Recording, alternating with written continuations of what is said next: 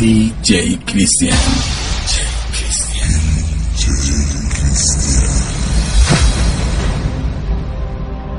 Señoras y señores, en estos momentos DJ Cristian en vivo. Mucha atención, mucha atención, mucha atención. Bienvenidos a la radio Mundo Noticias 24/7. Hola amigos y amigas, oyentes de su radio favorita Mundo Noticias 24/7. Les habla Cristian Acevedo Delgado que los acompaña todos los días en este horario de las 9 de la mañana hasta las 12 del mediodía. Les estoy transmitiendo desde el cantón Gonzalo Pizarro, recinto Amazonas. El día de hoy, en el programa tan esperado, les tenemos los siguientes artistas invitados. Michael y Romeo Santos. Hola, ¿qué tal amigo? ¿Qué nos van a cantar hoy? Hoy les cantaremos unas músicas inspiradas en el amor. Y suena.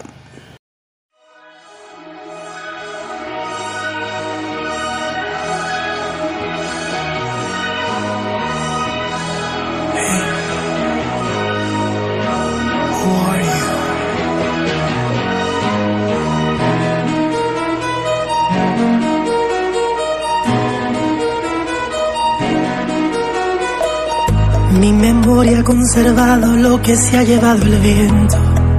Y yo estoy estancado en esos tiempos. Cuando tú me amabas y con gran fulgor sentía tus besos. Dime, quítame esta duda. ¿Quién es esta extraña que se ha apoderado de tu ser? ¿Dónde está la amante loca que me erizaba la piel? Porque ya tú no me tocas como lo hacía esa mujer.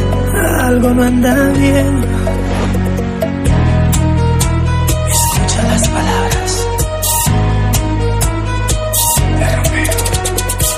Esta noche me hago el interrogante y le pongo fin a la impostora, usurpadora. Exijo contigo una entrevista, sospecho plagio a mi señora, mal imitadora. Dime, tengo unas preguntas, ¿dónde fue bajo la lluvia que te di ese primer beso? Dime también, relátame el momento, número de alojamiento, donde yo te hice mujer. Confírmame que me enciende en el sexo, que me encanta de tu cuerpo, nuestra primera aventura. Quiero detalles en el cuello o el ombliguito, tu punto favorito, porque yo sí sé cuál es. Si en verdad eres lo original, demuéstramelo ahora.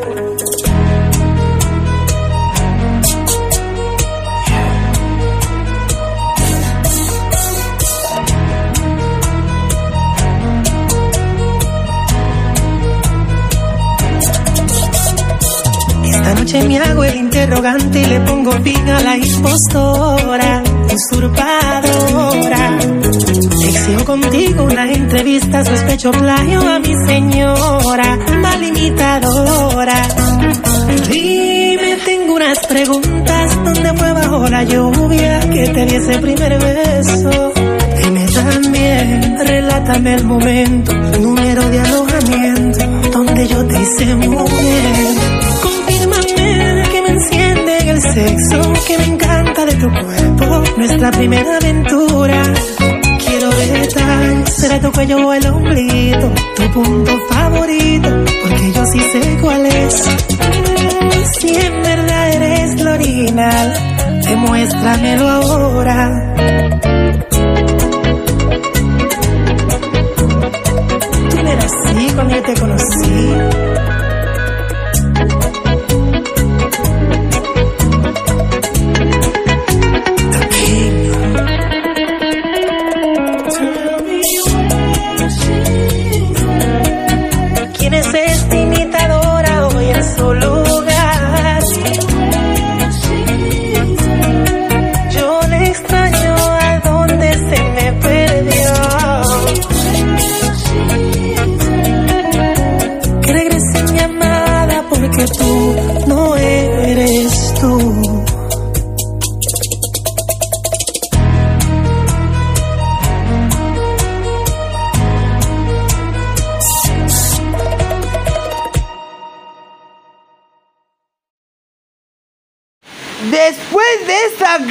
Presentación de nuestro gran artista Romeo Santos, damos la gran bienvenida a nuestro gran amigo Michael.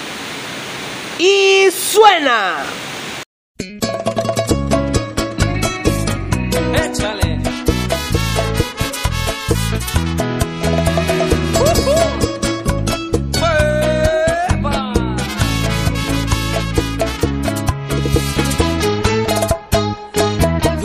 Dulce has sido tú, el amor que me has dado siempre tú. Te pusiste de flor en mi jardín y has sembrado lo más hermoso en mí. Y ahora tuyo quiero ser para que crezcas florido. Ay, tuyo quiero ser para que te hagas raíz en mí.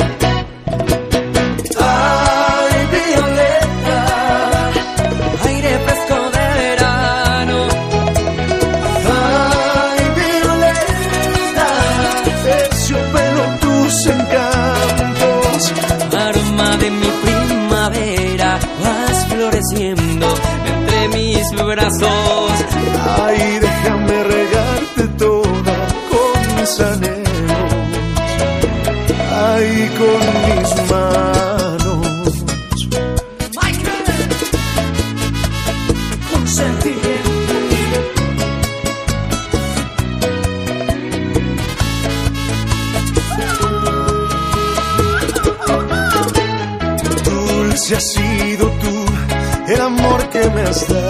Siempre tú. Te pusiste de flor en mi jardín y has sembrado lo más hermoso en mí.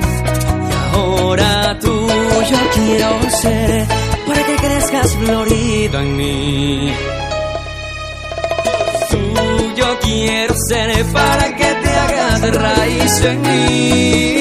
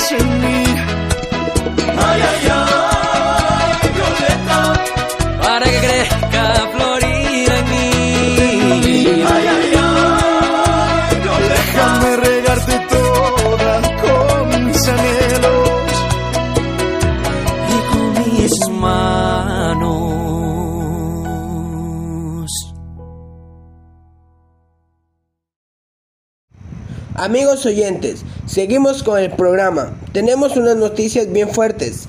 Las enfermedades por el coronavirus. La Organización Mundial de la Salud informa con regularidad de los progresos realizados durante la evaluación del cumplimiento de la normativa legal de cada una de las vacunas. El ministro de Salud Pública, Juan Carlos Ceballos, desde el Hospital General Guadmo Sur, afirmó que Ecuador es la segunda nación de Sudamérica en recibir el biológico desarrollado por esta farmacéutica. Enfatizó en que durante meses se realizó un trabajo ordenado y responsable junto con la academia, sector privado, entre otros, para gestionar las dosis necesarias con las que se inicia la fase piloto del plan. Ayer por la tarde llegaron 8.000 dosis de las primeras 86.000 que arribarán al país y que se distribuirán de manera escalonada a cerca de 95 unidades de salud de los 44 cantones de todo el territorio nacional. Estas dosis se destinan a vacunar al personal de salud que se encuentra en la primera línea contra el COVID-19 y los adultos mayores que están en centros gerontológicos, al igual que a sus cuidadores. Con esto, amigos y amigas, nos vamos a un breve corte comercial y los dejamos con este entretenimiento. Es tanto lo que construimos, han hecho tanto para querer destruirlo. pero no han logrado romper la voluntad de los ecuatorianos. Juntos, uno a uno, seremos millones para recuperar el futuro. Con tu capacidad, juventud, visión, sabrás liderarnos para salir adelante otra vez. Y esta vez será mejor, porque tenemos la experiencia. Mira cómo nos motiva el entusiasmo y el optimismo de la gente.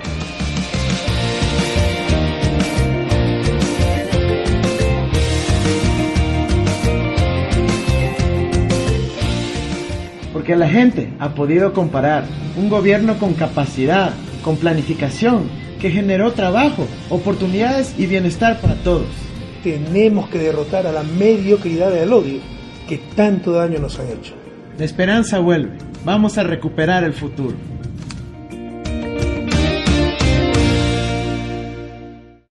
Seguimos mis queridos oyentes. Ahora les voy a hablar un poco de la cultura de paz para la transformación social. La sistematización de los estudios realizados por varios investigadores sobre la cultura de paz, entre los que se destacan Aicenso Rodríguez y Galtún, permite señalar las siguientes ideas. Educar en cultura de paz es enseñar a la gente a encararse de manera más creativa, menos violenta a las situaciones de conflicto y darle los medios para hacerlo. En síntesis, es que aprendan a convivir, lo cual presupone cumplir normas comunes, generar y respetar acuerdos, confiar y tolerar. De ahí que la convivencia se distinga por una combinación de una alta capacidad reguladora de ley moral y cultural sobre los individuos con la capacidad de celebrar y cumplir acuerdos, lo que produce confianza y se fortalece con ella. La capacidad reguladora de estas instancias debe estar acorde con un pluralismo moral y cultural tolerante, que excluya la aprobación de comportamientos ilegales por razones morales o culturales. Se considera otro aspecto relevante ligados a la convivencia y a los acuerdos, el papel de la gratificación y la sanción, el reconocimiento de la autonomía, la cooperación y el sentido de pertenencia. Valdría la pena dedicar un poco de tiempo a aprender y comprender nuestros propios conflictos, puesto que la paz no es otra cosa que la fase superior de los conflictos, es decir, cuando los conflictos son transformados por las personas y por las comunidades de forma positiva, creativa y no violenta. Los dejamos con esta música, volvemos en segundos. Ay, como quisiera en este instante abrazarte y mil canciones al oído cantarte. A tu vida muchas rosas regalarle. Es que tú me enamoraste. Es que tú eres el lucero que guía mi vida. Si no te tengo en mi canción no existen melodías. Tú me haces falta, baby, de noche y de día. Sin tu inspiración no existiría esta poesía. te quiero, oh, Desde que te he conocido yo vivo tan feliz. Regresamos mis queridísimos oyentes a la parte más anhelada del programa. En esta primera semana vamos a contar una parte de la novela de Carson Cullers. El corazón es un cazador solitario. En la ciudad habían dos mudos. Estaban siempre juntos. Cada mañana a primera hora salían de la casa en la que vivían y bajaban por la calle en dirección al trabajo. Cogidos del brazo, los dos amigos eran muy diferentes. El que siempre encabezaba la marcha era un griego obeso y soñador.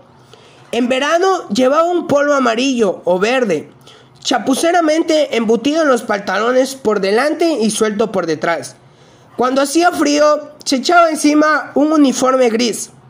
Tenía la cara redonda y grasienta, de párpados semicerrados y labios que se curvaban en una blanda y estúpida sonrisa. El otro mudo era alto y en sus ojos brillaba una expresión vivaz, inteligente. Vestía siempre de forma inmaculada y sobria. Cada día los dos amigos caminaban silenciosamente juntos hasta alcanzar la calle principal de la ciudad. Cuando llegaban ante una determinada tienda de frutas y bombones, se detenían un momento en la acera. El griego trabajaba para su primo, el propietario de la frutería.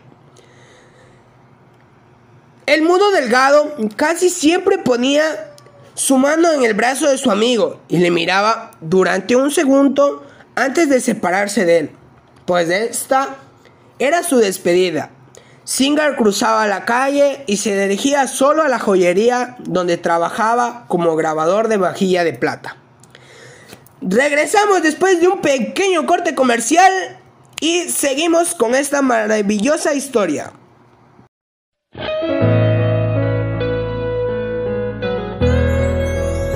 Porque fui una tonta creyendo que tú me amabas, te di el fuego de mi casa porque fue una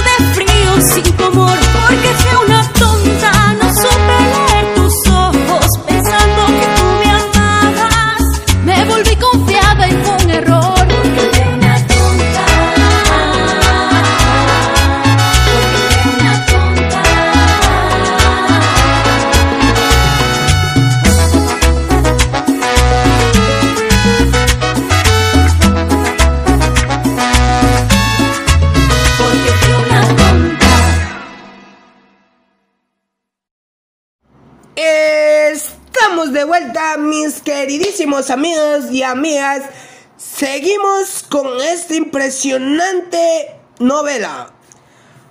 A última hora de la tarde, los amigos se volvían a encontrar. Singer regresaba a la frutería y esperaba hasta que Antonapaulos estaba listo para volver a casa. El griego estaba quizá desembalando perezosamente una caja de melencotones o melones leyendo la tira cómica del periódico en la cocina situada en la trastienda, donde preparaba sus golosinas.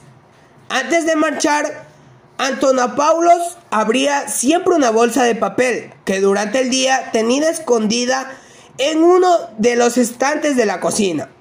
La bolsa contenía diversos bocados que el griego había recogido, una fruta, muestras de chocolate, o la parte final de un embutido de hígado. Generalmente, antes de salir, Antonapaulos se acercaba, contoneándose suavemente al escaparate de la tienda, donde se guardaban las carnes y los quesos. Abría el cristal de la parte trasera del escaparate y su regortera mano pálpada amorosamente en busca de algún bocado exquisito que había llamado su atención. A veces su primo, el propietario del negocio, no lo veía. Hasta aquí amigos oyentes, terminamos el programa de hoy. Saludo a todas las personas que nos oyen de distintas y diferentes partes de nuestro hermoso Ecuador. Un gusto compartir con ustedes. Este es su lindo canal Noticias 24/7.